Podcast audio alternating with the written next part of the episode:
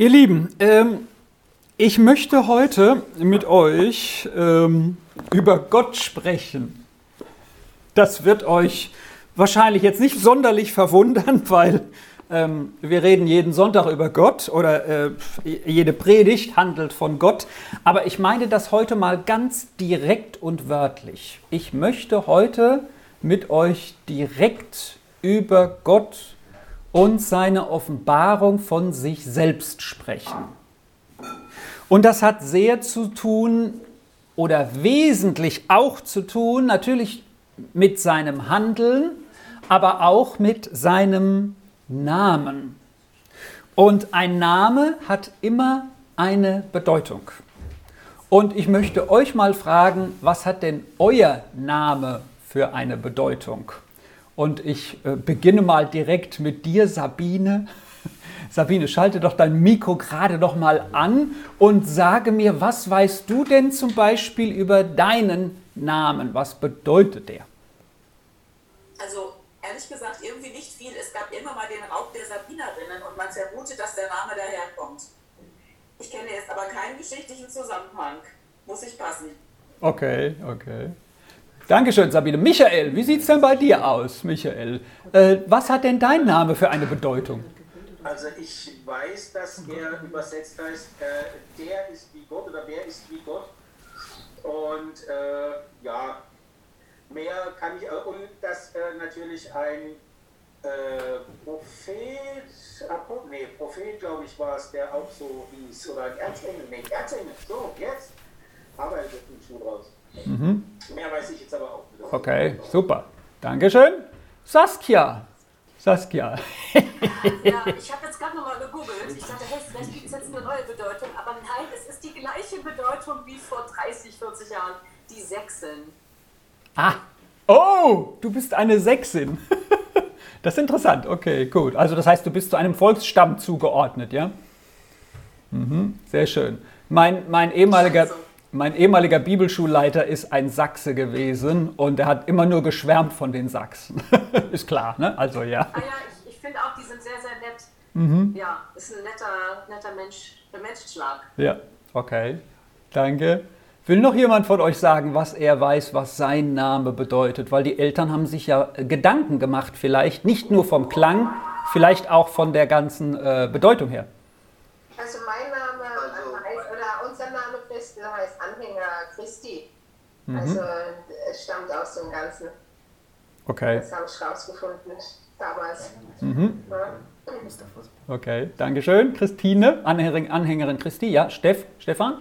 Ja, ich war gerade, äh, meine bedeutet begrenzt, also nicht mit E, sondern mit K und L. Also. Also der den Kranz aufhat. Mhm. Okay. Siegeskranzmäßig. Mhm. Oh, ich glaube, meine Frau will sich noch melden hier. Ja, da drüben darf ich nichts sagen. also mein Name ist Freundin. Und auch Freundin Gottes, das hat mich bewegt, wie ich das mal gelesen habe. Und ich habe gedacht, das ist noch entwicklungsfähig, dann heirate ich mal meine Freundin. Ne? Ich weiß auch die Bedeutung von meinem Namen, die alles Bewahrende und die alles Ertragende. Mm. Das ist ja. Okay. Und Elvira, würdest du jetzt sagen, das hat sich in deinem Leben bisher bewahrheitet? Ja. okay. Aha. Okay. Mhm. Gut, danke schön. Wir haben ja auch zwei Simons hier. Ich frage mal den einen Simon, äh, der äh, was äh, Simon, was weißt du denn, was dein Name bedeutet? Ja, du darfst gerne auch von da aus sprechen, man hört dich bestimmt. Äh, von Gott erhöht, glaube ich. Ah, erhöht, erhört. Erhört, ja. Erhört, okay. Gut. Mhm. Richtig. Ich weiß auch, was Gerhard bedeutet, Speerwerfer. Ach, der Gerhard, Opa Gerhard ist Speerwerfer. Mhm. Kriegerischer Typ. Ne? Na denn. Okay. Was heißt Kai? Kai, das ist eine gute Frage. Also auf Griechisch heißt Kai und, wird aber Ke ausgesprochen. nee, aber da, da kommt es nicht her. Äh, ja, Bootskai, genau. Wir sind mal an einem Schild vorbeigelaufen in Norddeutschland an der Küste, da hieß es Kai nicht betreten habe ich sofort fotografiert mit mir. Ne? Äh, nee, also Kai, ich, ich muss sagen, ich habe letztes Mal geguckt, ich habe es auch schon wieder vergessen, aber noch früher schaute ich mal, da gab es keine besondere Bedeutung, die man dem geben, gegeben hatte, glaube ich. Ne? Ja. Man sagt, es bedeutet Kämpfer oder Krieger. Also mein Name. Ja. Sag mal, Christel, was machst du eigentlich während des Gottesdienstes so alles? Vielen Dank für die Recherche. äh, und was ich äh, faszinierend fand, zum einen bedeutet Christel, Christine und ähnliches, die zu Christus gehört oder ihm folgt. Zum anderen kann man es, wenn man die Namensteile aufteilt, L ist ja Gott, äh, also Christus ist ja der Gesalbte Gottes und äh, ja, da kann man eben auch noch äh, durch Gott gesalbt hinzufügen. Mhm. Okay, super. Und Christel, weil du so fit bist, guck doch mal gerade bei Sven nach. Ne? Das ist der Name, den wir jetzt noch nicht haben. Was Sven bedeutet, das weiß ich nämlich nicht. Lukas bedeutet Licht. Und ähm, der Simon hat übrigens einen zweiten Vornamen. Simon, darf ich den verraten, während Christel äh, recherchiert? Der zweite Vorname von Simon heißt Aeneas. Und Aeneas heißt so etwas wie der Gelobte oder Gelobter. Also so ähnlich wie du, Stefan. Ne? Du bist schon begrenzt und der andere ist schon gelobt oder noch oder wie auch immer. Ja. Was hast du zu Sven? ist der junge Mann oder der junge Krieger? Oh, kriegerisches Volk haben meine Eltern dazu gezogen. Speerwerfer, Krieger und. All davon. Deswegen heißt es bei Wiki auch der schreckliche Sven. Ah, jetzt verstehe ich das endlich. Ja, ja, meine Eltern haben skandinavische Namen gewählt. Das scheint ein kriegerisches Volk früher gewesen zu sein, da nördlich von der Ostsee. Okay. Ja, ähm, wenn ihr eure Bibeln dabei habt, heute ist das praktisch. Ihr könnt auch gerne sie noch holen, wenn ihr möchtet. Ihr könnt natürlich auch einfach nur so mit dabei sein, aber ich möchte mit euch heute die Predigt auch wie eine Bibelarbeit gestalten und äh, mit uns auf die Spur gehen, wie Gott sich uns offenbart. Und da fangen wir gleich im ersten Buch Mose, im ersten Kapitel in Vers 1 an. Da ist naturgemäß derjenige, um den es geht in diesem Buch, der sich uns da offenbart, das ist Gott. Ah, Christ, Christina, dich habe ich noch nicht gefragt, aber Christina und Christine, das passt miteinander, oder? Christina, willst du noch was ergänzen? Du müsstest dein Mikro noch ähm, äh, äh, anschalten. Ja, hallo. Hallo. Was hast du gefragt? Ich habe es nicht verstanden. Christine haben wir ja schon, die, die, die, die zu Christus gehörige. Christina, gibt es da noch eine Ergänzung von dir, was dein Name bedeutet? Was? Nein, das ist dieselbe Bedeutung wie Christine, denke ich. Ja, Ja. ich denke auch, ich denke auch, ja. Gut, ja, danke schön. Also wenn wir ins erste Buch Mose gleich in den ersten Vers gehen, sehen wir die erste ähm, Bezeichnung von Gott. Da heißt es in euren Bibeln, und ich möchte gerne mal auch hier reihum fragen, wer aus seiner Bibel das mal lesen möchte. Ähm, 1. Mose 1, Vers 1. Wie heißt es da bei euch? Stefan, liest du doch gerade mal. 1. Mose 1, Vers 1. Das der erste. Oh, Stefan holt seine Bibel. Naja, gut, okay. Kalt erwischt. Nein, ich, ich, hat, ich bitte um Vergebung. Ich hatte euch ja gesagt, ihr müsst keine Bibel jetzt aufschlagen. Bei uns rauscht schon der Blätterwald hier zu Hause. Aber äh, äh, tut mir leid, Stefan, du musst nicht lesen. Wenn es jemand anders möchte, kann er es auch gerne tun. Oder bist du jetzt dabei, Stefan? Ja. Also, am Anfang schuf Gott Himmel und Erde. Danke. Gott. Hier steht Gott. Gott. Einfach nur Gott. Und dieser Begriff Gott, der steckt in Michael drin. Ja, das ist nämlich der El, Elohim, das ist Gott. Wenn ich irgendwas Falsches sage oder nicht ganz genau, hier haben wir auch ein paar sehr große Bibelkenner, korrigiert mich gerne, ganz interaktiv. Aber hier haben wir die Grund, das Grundwort für Gott, Elohim. Oder El steckt da drin. Das heißt einfach nur, ich will es mal so vereinfacht sagen, Gott. Gott. Ja, das ist der Gott der Moslems, der Gott der Christen. Das ist auch die Bezeichnung für die Götter rund um der ganzen Welt. Deswegen wird diese Bezeichnung Elohim oder El im, äh, im Jüdischen, also in dem, wie Gott, also der einzig wahre Gott, sich offenbart, so wie die Bibel das auch sagt, häufig noch weiter benannt. Zum Beispiel El Shaddai ist Gott, der Allmächtige oder der Gewaltige. Also man muss bei Gott noch etwas dazusetzen, um zu sagen, wessen Gott ist denn das jetzt? Das ist ein Gott. Das ist ja auch das, was wir heute erleben, äh, wenn wir so mit Leuten auf der Straße sprechen. Glaubst du an Gott? Ist nicht so zielführend. Denn da kann ein Moslem sagen, ja, äh, Gott, ja, ja, die sagen halt hier, Gott, für mich ist es Allah. Und andere sagen, äh, ich glaube an keinen Gott, ja, aber Gott ist erstmal Gott und das kann natürlich auch dein Auto oder dein Fußballverein sein oder sonst was. Gott. Gott ist also der, der hier die, der, derjenige ist, der, der, der bezeichnet wird als Elohim, als Gott, der über den Menschen steht und der alles geschaffen hat auch. Deswegen muss es noch konkreter werden. Und es wird sehr schnell konkret in der Bibel. Wir sind in der Bibel in 1. Mose 1, Vers 1. Also ganz am Anfang. Aber wir gehen jetzt in 1. Mose 2, also ein Kapitel weiter, in Vers 4b, also im zweiten Teil von Vers 4. Die Bibel hat ja zu Beginn eine Schöpfungsgeschichte, da offenbart sich Gott einfach als Gott, als Elohim oder als El.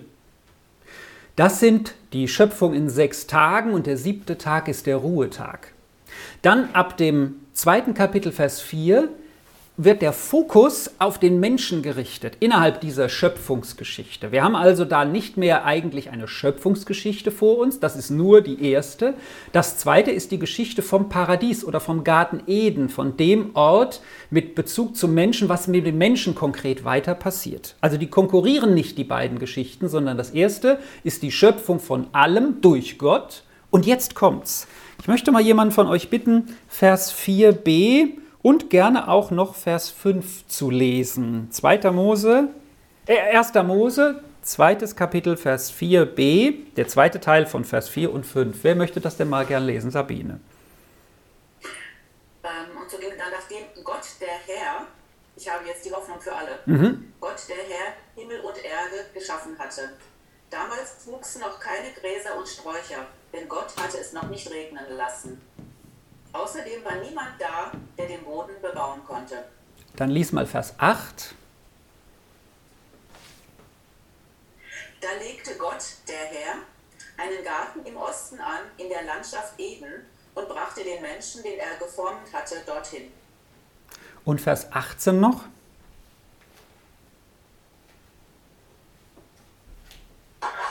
Gott, der Herr, sagte, es ist nicht gut, dass der Mensch allein ist. Ich will ihm jemanden zur Seite stellen, der zu ihm passt. Hier. Mal diese Verse. Und das könnte man auch noch ab diesem äh, äh, Fokus auf den Garten Eden, also was geschah ganz am Anfang dort, noch, äh, noch in anderen Versen fortsetzen. Hier heißt es nicht mehr nur Gott, also Elohim, sondern hier wird konkretisiert. Und in euren Bibeln steht wahrscheinlich fast überall, die Bibeln, die ihr jetzt verwendet, das Wort Herr. Der Herr Gott. Der Herr Gott. So in Vers 7, in Vers 8, in Vers 9. Das heißt, hier offenbart sich Gott schon konkreter. Und das ist ganz interessant. Er offenbart sich konkreter in der Beziehung zu uns Menschen. Als er alles schafft, ist er der, ich sag mal, einfach Gott. Ja, können wir nicht genau definieren, da gibt's was. Viele glauben ja an irgendetwas, also an Gott, ja. Ob wir den jetzt aber Gott nennen oder eine höhere Intelligenz, ja, ist da nochmal dahingestellt irgendwo.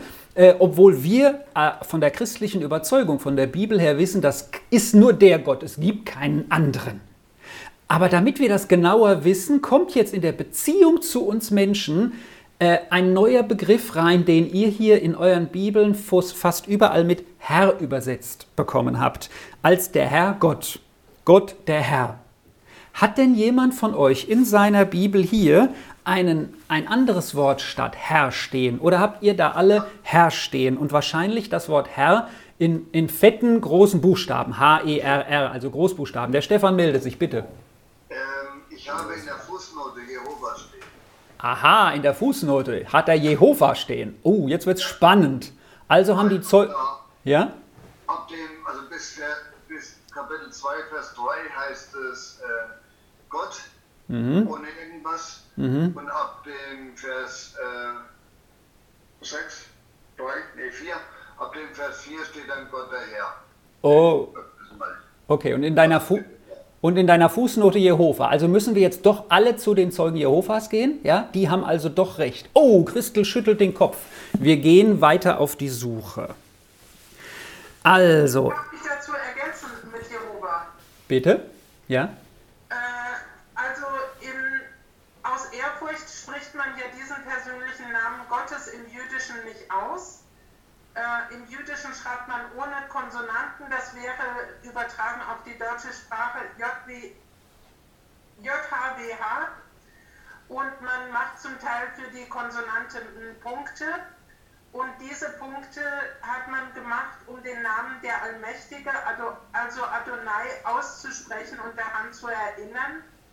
Und äh, als man das noch nicht wusste, hat man es dann eben als Jehova ausgesprochen, was aber nicht korrekt ist. Ja, also äh, genau wie Christel sagt, die überwiegende Mehrheit der Wissenschaftler und äh, Reimer hatte das mal, Pastor Reimer Dietze hatte das mal auch in einem Hauskreis uns gesagt. Die Bibel darf sehr wohl wissenschaftlich untersucht werden. Ja? Und ich bin davon überzeugt, je mehr wissenschaftliche Untersuchungen wir über die Bibel oder über die Schöpfung, also die Natur haben, da bin ich von überzeugt, je mehr wird Gott dadurch sichtbar. Wenn wir Menschen bereit sind, Gott anzuerkennen, dass er überhaupt existiert. Wenn wir natürlich sagen, Gott existiert nicht, also das wollen wir mal ausklammern, weil wir wissen es nicht, ja, dann müssen wir immer ohne Gott arbeiten und dann kommen viele Ideen, die wir auch in der Naturwissenschaft gelehrt bekommen, zustande, wie zum Beispiel aus meiner Sicht, aber ich will das jetzt nicht vertiefen, Millionen oder Milliarden von Jahren, wo niemand dabei war, ja, weil man einfach Gott ausklammert. Aber wir klammern Gott mit ein und ich bin davon überzeugt, ohne Gott, das wird nichts mit uns Menschen. Weil Gott vor uns da war, geht's ohne ihn nicht. Er ist ja nicht unser Gedanke, sondern Gott ist der, der sich uns ausgedacht hat, wie wir hier auch sehen. Und dieser Gott, der am Anfang stand, um den wir diesen Gottesdienst haben, unsere Beziehung als Menschen leben sollen, ja, der offenbart sich hier als JHWH. Und JHWH ist so, dass im Hebräischen nur diese, da gibt es keine A, E, O und U, also nicht diese langen Worte, so wie KI, wie versteht ihr? Und deswegen muss man in diese Konsonanten, also diese nicht selbstlautenden Worte, muss man äh, dazwischen etwas einfüllen. Also hat man JHWH sich gefragt, welche Buchstaben nimmt man rein? Und äh, weil die äh, Juden so eine Ehrfurcht vor Gott haben, warum haben sie so eine Ehrfurcht vor dem Namen Gottes? Ähm, warum haben sie so eine Ehrfurcht vor dem Namen Gottes? Weiß es jemand von euch?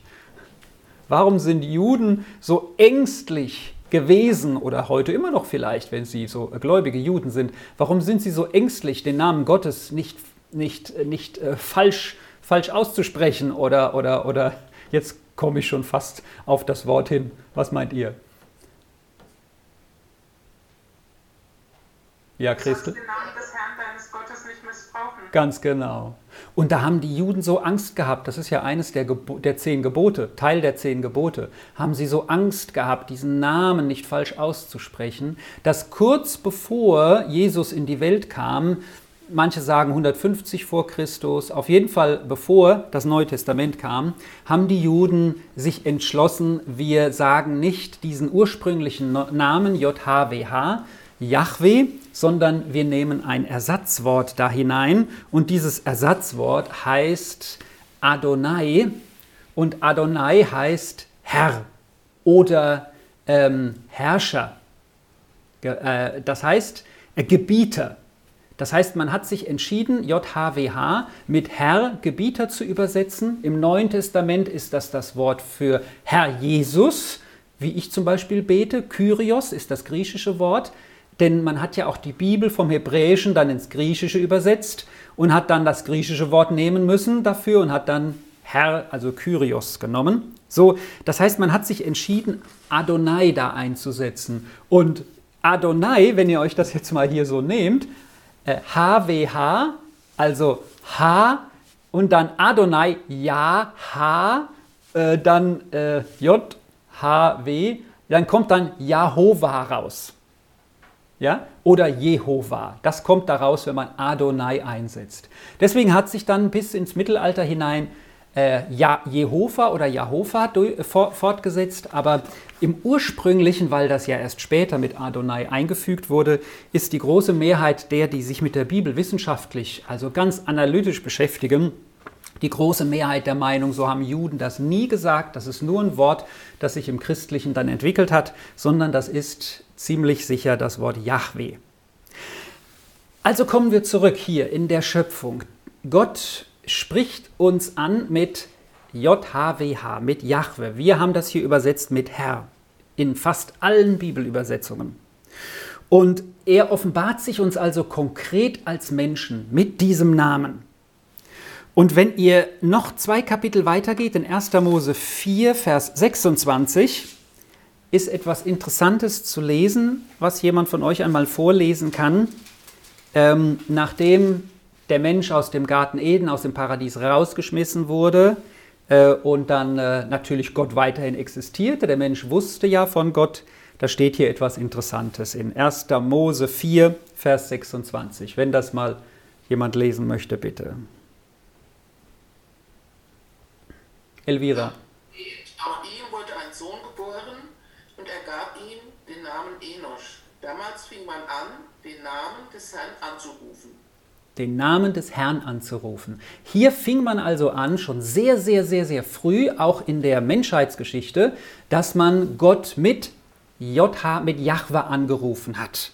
Oder wie wir hier übersetzen, mit dem Namen des Herrn, mit diesem Namen anzurufen. Also man hat ihn somit angebetet. Und wenn ihr euch erinnern könnt an meine ähm, Predigt äh, zu Gideon vom letzten Sonntag, falls ihr sie also auch äh, nachgehört haben solltet, da ähm, habe ich ja gelesen aus dem Richterbuch, das lesen wir jetzt nicht nochmal extra, als ein Engel Gottes sich Gideon offenbart, da sagt er ihm in Richter 6, Vers 20, ähm, oder jetzt muss ich doch nochmal hingehen, dass ich das auf jeden Fall auch richtig äh, für, mit euch lese. Richter 6, Vers 12. Ähm, da heißt es zu Gideon gewandt, der Herr Bote des Herrn spricht, der Herr ist mit dir, du tüchtiger Krieger. Der Herr ist mit dir. Wir sehen also, dass diese Bezeichnung von Gott als Jahwe ganz eng mit der Beziehung zu uns zu tun hat. Gott kümmert sich um uns. Gott kümmert sich um dich. Nicht nur Gott, sondern der, der Jahwe heißt. J-H-W-H. Wir werden das heute noch konkreter machen, damit wir das noch mehr äh, praktisch in unserem Leben sehen und anwenden können. Der kümmert sich um uns. Wenn du diese, diesen zweiten Bericht ähm, mit dem Fokus auf den Menschen siehst, in 1. Mose, also den nach der Sieben-Tage-Schöpfung und der siebte, Sechs-Tage-Schöpfung, das siebte ist der Ruhetag. Da siehst du, wie Gott sich um uns Menschen kümmert. Der schafft den Menschen. Damit er lebt, kriegt er Atem eingehaucht. Dann kriegt er die Schöpfung um sich herum gezeigt und kriegt einen Auftrag, ihnen Namen zu nennen. Dann sieht Gott eben, der braucht Ernährung, also kriegt er die Pflanzen und alles. Und dann sieht er, dass der Mensch alleine nicht gut zurechtkommt. Und dann kriegt er eine Frau dazu. Dann sind es zwei. Ja? Das heißt, Gott kümmert sich von Beginn an der ganzen Bibel darum, wie es uns Menschen geht. Das ist beeindruckend. Also da sehen wir, wie Gott dich liebt. Wie Gott uns liebt, weil wir sind ja doch auch Menschen, oder? Das heißt, Gott offenbart sich uns als der, der sich von vorne bis hinten um uns sorgt und kümmert und bei uns ist. So wie er es hier exemplarisch zu Gideon sagt, der, der so lebte, als wäre Gott gar nicht da, voller Angst. Und wenn ihr in 5. Mose 6, Vers 4 geht, da findet ihr, wie diese Beziehung zu dem Gott, der sich als Jahwe offenbart, sein soll. 5. Mose 6, Vers 4 und 5. Das ist die Grundlage, das ist ähm, äh, das, wo Juden ihre Beziehung zu Gott aufbauen und Jesus ähm, daran anknüpft. Bei der Frage, was ist das höchste Gebot? Was ist das höchste Gebot? wird Jesus gefragt. Und er antwortet das, was hier in 5. Mose 6, Vers 4 und 5 steht. 5. Mose 6, Vers 4 und 5. Wer möchte das denn gerne einmal lesen? Israeliten, der Herr ist unser Gott, der Herr allein. Ihr sollt ihn von ganzem Herzen lieben, mit ganzer Hingabe und mit all eurer Kraft. Vielen Dank. Also, du sollst Gott lieben, von ganzem Herzen, mit ganzer Seele, mit ganzem Verstand kann man noch hinzufügen, mit ganzer Kraft. Wen? Yahweh. Nicht nur irgendein Gott, den auch andere als Name für sich in Anspruch nehmen können, wenn sie die Beziehung zum lebendigen Gott nicht haben, sondern hier steht ganz klar Herr, also Yahweh. Höre Israel, Jahwe, unser Gott, ist der einzige Herr und es gibt keinen, keinen anderen. Und in 2. Mose 6, Vers 3, wenn wir wieder zurückgehen, offenbart sich eben, äh, äh, sehen wir, dass, dass es eine fortschreitende Offenbarung dieses Namens auch dem Volk Gottes gegenüber gibt, also den Israeliten. In 2. Mose 6, Vers 3 ist interessant, was Gott über seine Selbstoffenbarung seines Namens sagt. 2. Mose 6, Vers 3. Wenn das jemand. Sabine. Euren Vorfahren Abraham, Isaak und Jakob bin ich als der allmächtige Gott erschienen, aber meinen Namen, der Herr, habe ich ihnen nicht offenbart. Der Allmächtige, hier steht El Shaddai in meiner Übersetzung. Ah. Ja, das ist also zulässig, äh, El Shaddai, aber die Offenbarung Yahweh oder der Herr geht noch weiter. Das ist nämlich der Gott in seiner persönlichen Beziehung zu uns Menschen, zu dir und mir. Also der, das persönliche Gegenüber von uns. Und so offenbart er sich jetzt eben auch Mose. Und als er sich Mose offenbart, der ja den Auftrag hat, das Volk Israel aus Ägypten, aus der Knechtschaft herauszuführen, kommen wir der Bedeutung dieses Namens noch mehr auf die Spur. Und weiter kommen wir auch nicht als das. 2. Mose 3, Vers 13 bis 15. 2. Mose 3, Vers 13 bis 15. Hier fragt Mose Gott.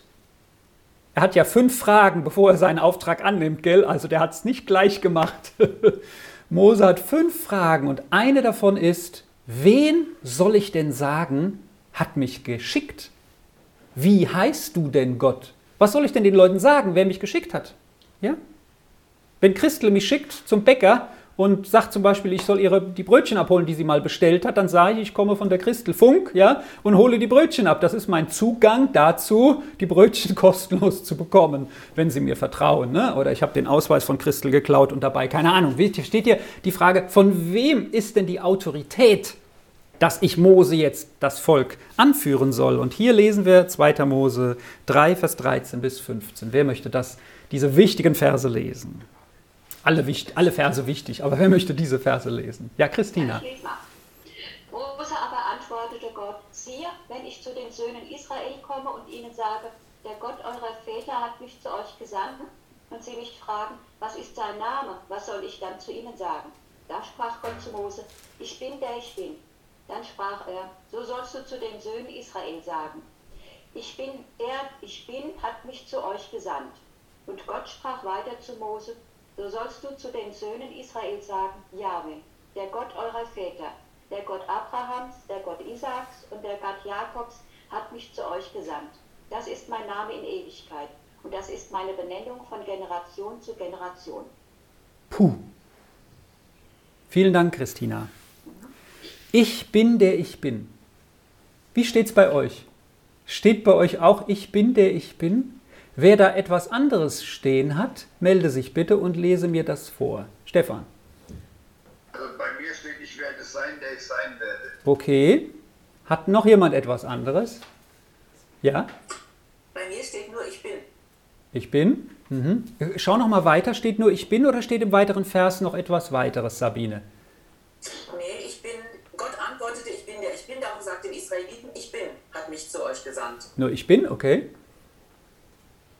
ist die, ist die Übersetzung fein raus, Sabine. Gell? Die entscheidet sich nicht für ich, ich bin der ich bin oder ich werde sein, sondern ich bin. Okay, auch gut. Sehr klug, sehr klug. Ja, ja. Geht den Konflikt aus dem Weg, wie man es konkretisieren soll. Hat noch jemand etwas? Ja, ich habe noch eine Übersetzung mal gefunden. Ich bin für dich da oder ich bin da für dich. Ja, so diese Richtung. Also, ich bin der ich bin heißt Jahwe. Oder ich werde sein, der ich sein werde. Aus dieser, aus, dieser, aus dieser Bedeutung des Namens Gottes wurde der Herr, der Gebieter. Und noch interessant ist ja hier, was jetzt zum Beispiel die Zeugen Jehovas ja für sich in Anspruch nehmen. So soll Gott immer angerufen werden. Also würde man ja sagen, warum hat Jesus nicht Jahwe gesagt, als er das Vaterunser gab? Das ist eine wichtige Frage für mich, der ich es genauer wissen will. Warum hat Jesus, als die Jünger gefragt hatten, wie sollen wir beten, nicht gesagt, Jahwe unser oder Jehova unser? sondern Vater unser. Es scheint so zu sein, dass dieser Name erstens eng verknüpft ist mit den Juden, ja, mit dem Volk Israel. Sie sollen ihn immer so nennen.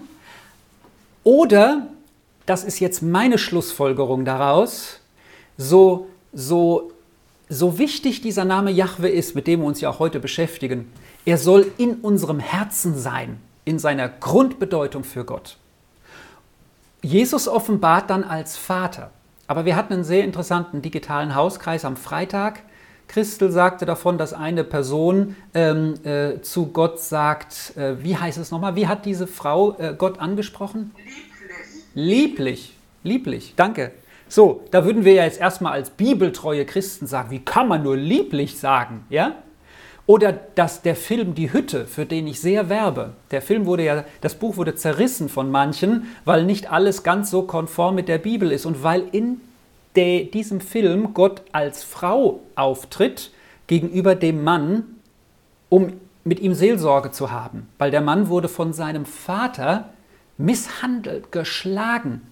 Und das Buch meines Wissens äh, und auch der Film äh, äh, zeigt ja dann, dass er seinen Vater umgebracht hat dann. Ja? in Rache, in Reaktion.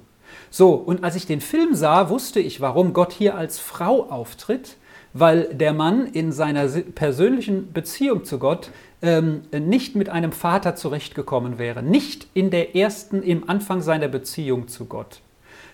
Im Weiteren im Film erscheint Gott eindeutig dann wieder als Mann, nachdem das Vertrauen zu Gott aufgebaut wurde. Und er sagt, ich habe mich dir als Frau jetzt offenbart, damit du äh, überhaupt äh, anfängst, äh, einen Heilungsprozess in dir zu haben. Genauso wie die Frau, von der Christli jetzt sprach. Versteht ihr? Und äh, so glaube ich, ist es auch, wenn Jesus zu uns sagt, Vater unser im Himmel, ja, und du hast eine brutale Beziehung zu deinem Vater gehabt, so dann ich bete zu Jesus, dann bete zu Jesus, bau deine persönliche Beziehung auf, aber du sollst immer wissen, wie Gott sich selbst offenbart. Hauptsache, du findest den Weg zu ihm. Und dann ist es ja auch eine weitere Entwicklung, dass ich in meinem Glaubensleben sage, okay, jetzt bin ich zu, so weit, Vater zu sagen. Ja? Und diese, diese, diese Grundlage, die Gott legt, ist, Jahwe, ich bin der ich bin. Und Jesus heißt, Jahwe rettet. Also der ich bin, rettet. Also mit Jesus rufen wir damit auch Gott, den Herrn, also Jahwe an. So, das heißt, ich bin der ich bin. Was schwingt aber mit, wenn wir immer nur lesen, der Herr?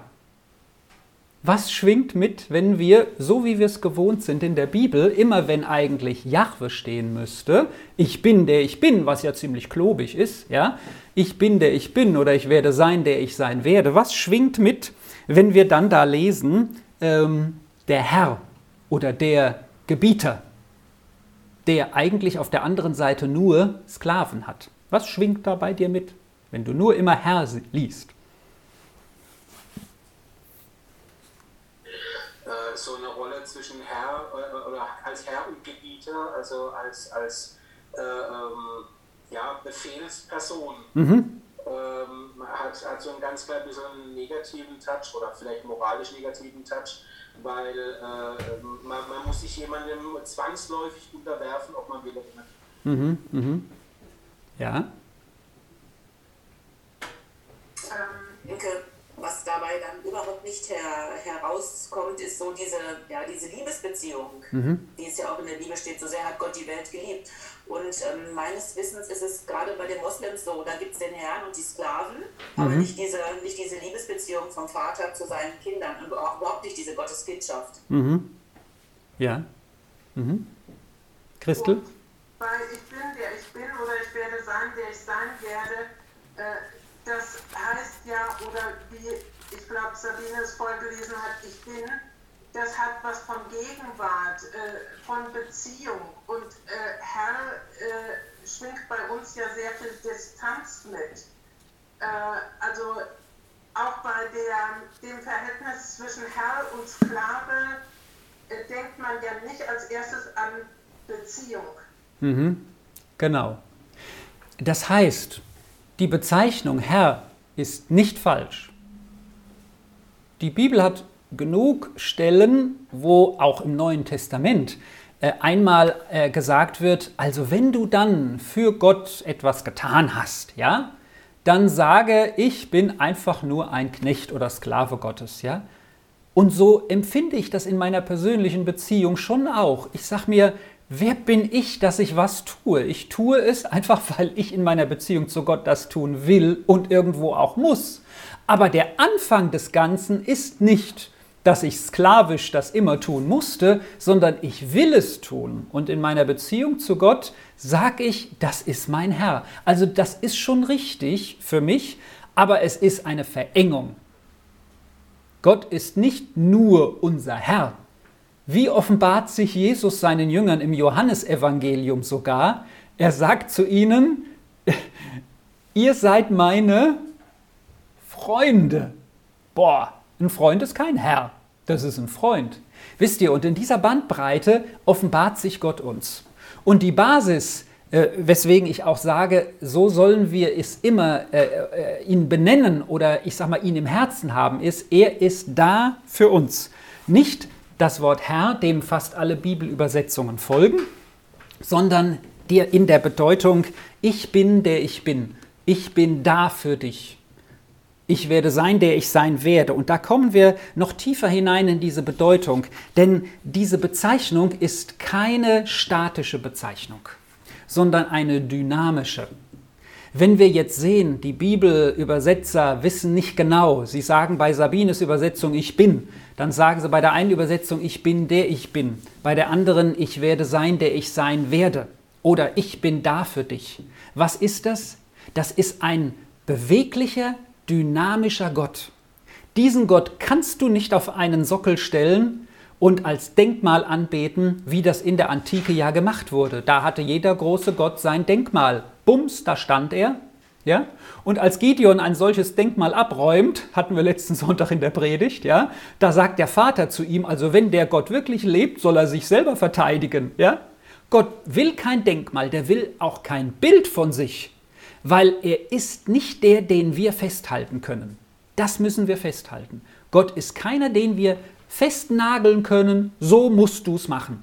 Oder genau da bist du. Wir pilgern alle zum Vatikan oder zu dieser heiligen Stätte oder sonst wohin. Geht nicht, weil Gott dynamisch ist. Und wie dynamisch er ist, das könnt ihr mal in, das können wir mal in 2. Mose 20, Vers 1 bis 4 lesen. 2. Mose. Oh, ich. Nein, Moment, nein, falsch. 2. Mose 33. 2. Mose 33. Die andere Stelle ist von den zehn Geboten, dass man sich kein Bildnis macht. Konkreter und spannend wird es in 2. Mose 33, Vers 19 bis 23 geschildert. 2. Mose 33, 19 bis 23. Hier hat Mose den Wunsch, Gott zu sehen. Boah! Deswegen verkrümelt sich später auch Gideon, als er sagt, ich habe den Herrn gesehen, ich muss kaputt gehen. Und der Herr sagt, fürchte dich nicht. Als die Jünger die Machttaten Jesu sehen, fürchten sie sich, weil sie merken, Gott ist hier. Und er sagt, fürchtet euch nicht, weil eigentlich hat sich der Mensch zu fürchten. Und hier sehen wir, wie Gott sich offenbart, als Mose sagt in Vers 33, äh, Vers 18, da sprach er, lass mich deine Herrlichkeit sehen. Und wie antwortet Gott? Wer möchte das bitte lesen? 2. Mose 33, Vers 19 bis 23. Ja, ich sage hier, und er sprach, ich will vor deinem Angesicht alle meine Güte vorübergehen lassen will ausrufen des Herrn Namen vor dir. Wem ich aber gnädig bin, dem bin ich gnädig. Und wer sich mich erbarme, des erbarme ich mich. Und sprach weiter, mein Angesicht kannst du nicht sehen, denn kein Mensch wird leben, der mich sieht. Und der Herr sprach weiter, siehe, es ist ein Raum bei mir, da sollst du auf dem Feld stehen. Wenn denn nun meine Herrlichkeit vorübergeht, will ich dich in der Felskluft stehen lassen und meine Hand auf dir halten, bis ich vorübergehe. Und wenn ich meine Hand von dir tue, wirst du mir danach sehen. Aber mein Angesicht kann man nicht sehen. So ist, vielen Dank Stefan, die Offenbarung Gottes. Der steht nicht auf dem Sockel, der zieht vorbei. Und genau wie in, dem, in der Schöpfung des Menschen, wo er alles tut, damit es uns Menschen gut geht. Alle Grundlagen hat er alle gelegt, ja? inklusive Gemeinschaft, die wir gerade pflegen. Kleinste Gemeinschaft ist ja die Ehe.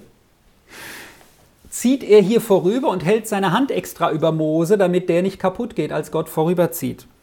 Und eine wichtige Aussage seht ihr hier in Vers 19. Gott sagt, wem ich gnädig bin, dem bin ich gnädig.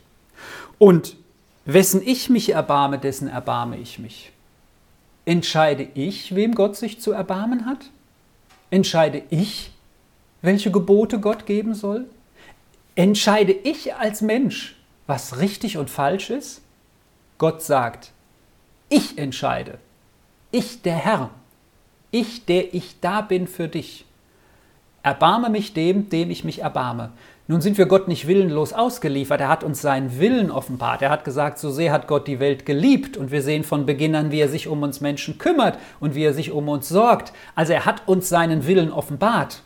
Aber als der Mensch dann anfängt, oder du vielleicht auch, und ich auf jeden Fall immer wieder auch, zu denken, wie kann der andere nur das machen? Gott müsste doch den mal äh, richtig ähm, strafen. Ja? Da sagt Jesus, zieh zuerst den Balken aus deinem Auge und dann kannst du anfangen, den Splitter aus dem Auge des anderen zu ziehen. Immer wenn wir anfangen, Gott zu sein in Bezug auf andere Menschen, dürfen wir uns das äh, zu Gemüte führen oder vergegenwärtigen. Gott ist der, der Gott, der sich von uns nicht festnageln lässt, der sich aber uns offenbart hat. Versteht ihr? In der Beziehung zu uns, da ist es ganz klar, ich bin da für dich. Aber er ist der Herr, der die Regeln festlegt. Er ist derjenige, der, der, der die Übersicht hat. Und wo immer wir uns anmaßen, Gottes Rolle zu übernehmen, geht es schief. Er ist Gott. Und jetzt möchte ich uns zum Abschluss noch einladen, den bekanntesten Psalm zu lesen im Alten Testament, zumindest den letzten Nein, wir lesen ihn ganz, weil er hat nur sechs Verse. Psalm 23. Und dann frage ich euch, was euch auffällt, wenn ihr diesen Vers lest. Psalm 23. Wenn ihn jemand auswendig kann, darf er ihn jetzt so sagen. ja, Christel nickt. Kannst du ihn auswendig? Okay, dann Christel, sag uns einmal diesen Vers, Psalm 23. Der Herr ist mein Hirte, mir wird nichts mangeln. Er leitet mich auf einer grünen Aue und führet mich zum frischen Wasser. Er erquicket meine Seele und führet mich auf rechter Straße um seines Namens willen. Und ob ich schon wanderte im finsteren Tal, fürchte ich kein Unglück du bist bei mir. Dein Stecken und Stab trösten mich. Du bereitest vor mir einen Tisch im Angesicht meiner Feinde. Du salbst mein Öl und schenkst mir voll ein. Gutes und Barmherzigkeit werden mir folgen mein Leben lang und ich werde bleiben im Haus des Herrn. Immer da. Vielen Dank. Man kann sagen, dass Vater unser oder, also sag mal so, äh, im Grunde das Vaterunser ist ja, höre, voll, höre Israel, ich bin der Herr dein Gott, du sollst keinen anderen Gott neben mir haben, du sollst mich lieben, kann man sagen. Aber das auch hier ist ja so ein Gebet, das ist, das ist in, seiner, in seiner Fürsorge so phänomenal, deswegen ist es auch so beliebt. Und das äh, zu lernen hilft einem selbst, sich die Gegenwart Gottes zu gegenwärtigen und vergegenwärtigen. Und es ist ja interessant, hier haben wir, wie bei vielen Gebeten, wie beim Vater unser, beginnt mit Gott und hört mit Gott auf. Ähm, auch hier, es beginnt mit dem Herrn, der Herr ist mein Hirte und es hört mit dem Herrn auf. Ich werde bleiben in seinem Haus, im Hause des Herrn immer da. Aber was müsste da eigentlich stehen?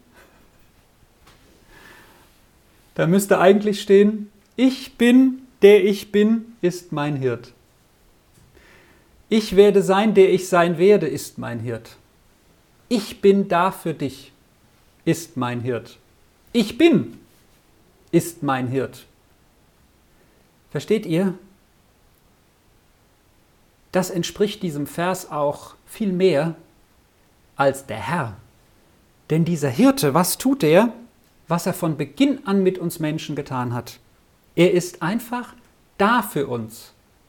Als unser Herr, unser Hirte, unser Leiter, dem wir folgen. Wenn wir nicht bei ihm sind, sind wir nicht bei den grünen Auen. Vielleicht mal kurz, aber dann stürzen wir möglicherweise in die nächste Schlucht. Wenn wir bei ihm sind, dann führt er uns zur Ruhe am Wasser oder zu frischen Wassern. Wenn wir bei ihm sind, leitet er uns auf Pfaden der Gerechtigkeit und nicht auf unseren eigen, wo wir in die Irre gehen. Wenn wir bei ihm sind, selbst im finsteren Tal ist er bei uns noch mehr wie sonst. Wenn wir bei ihm sind, deckt er uns den Tisch, selbst wenn die schlimmste Situation um uns herum ist, mit Feinden, die nur darauf lauern, dass sie uns etwas anhaben können. Der unseren Becher übervoll macht, randvoll, sodass wir immer genug haben. Und Güte und Gnade werden uns folgen unser Leben lang und wir werden zurückkehren oder heimkehren oder bei dem, der immer für uns da ist, sein. In alle Ewigkeit. Gott ist für dich da. Als der, dem ich folge, nicht Gott folgt mir, ich folge Gott. Andersrum geht's nicht. Aber er hat sich offenbart als der, ich bin der ich bin ich werde sein, der ich sein werde. Ich bin einfach da. Du kannst auch nicht sagen, ich bin der, der das Speer trägt wie Gerhard oder der Krieger wie Kai oder, oder, oder der Sachse wie Saskia, ja?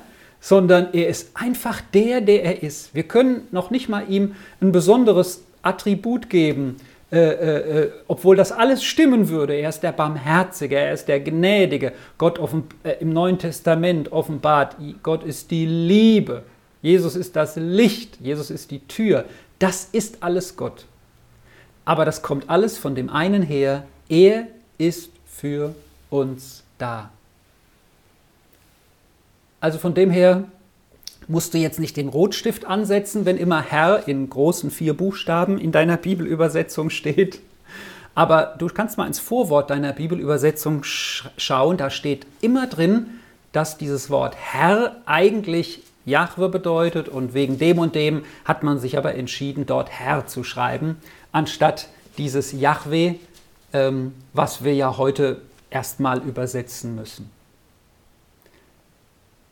Gott ist bei dir. Amen.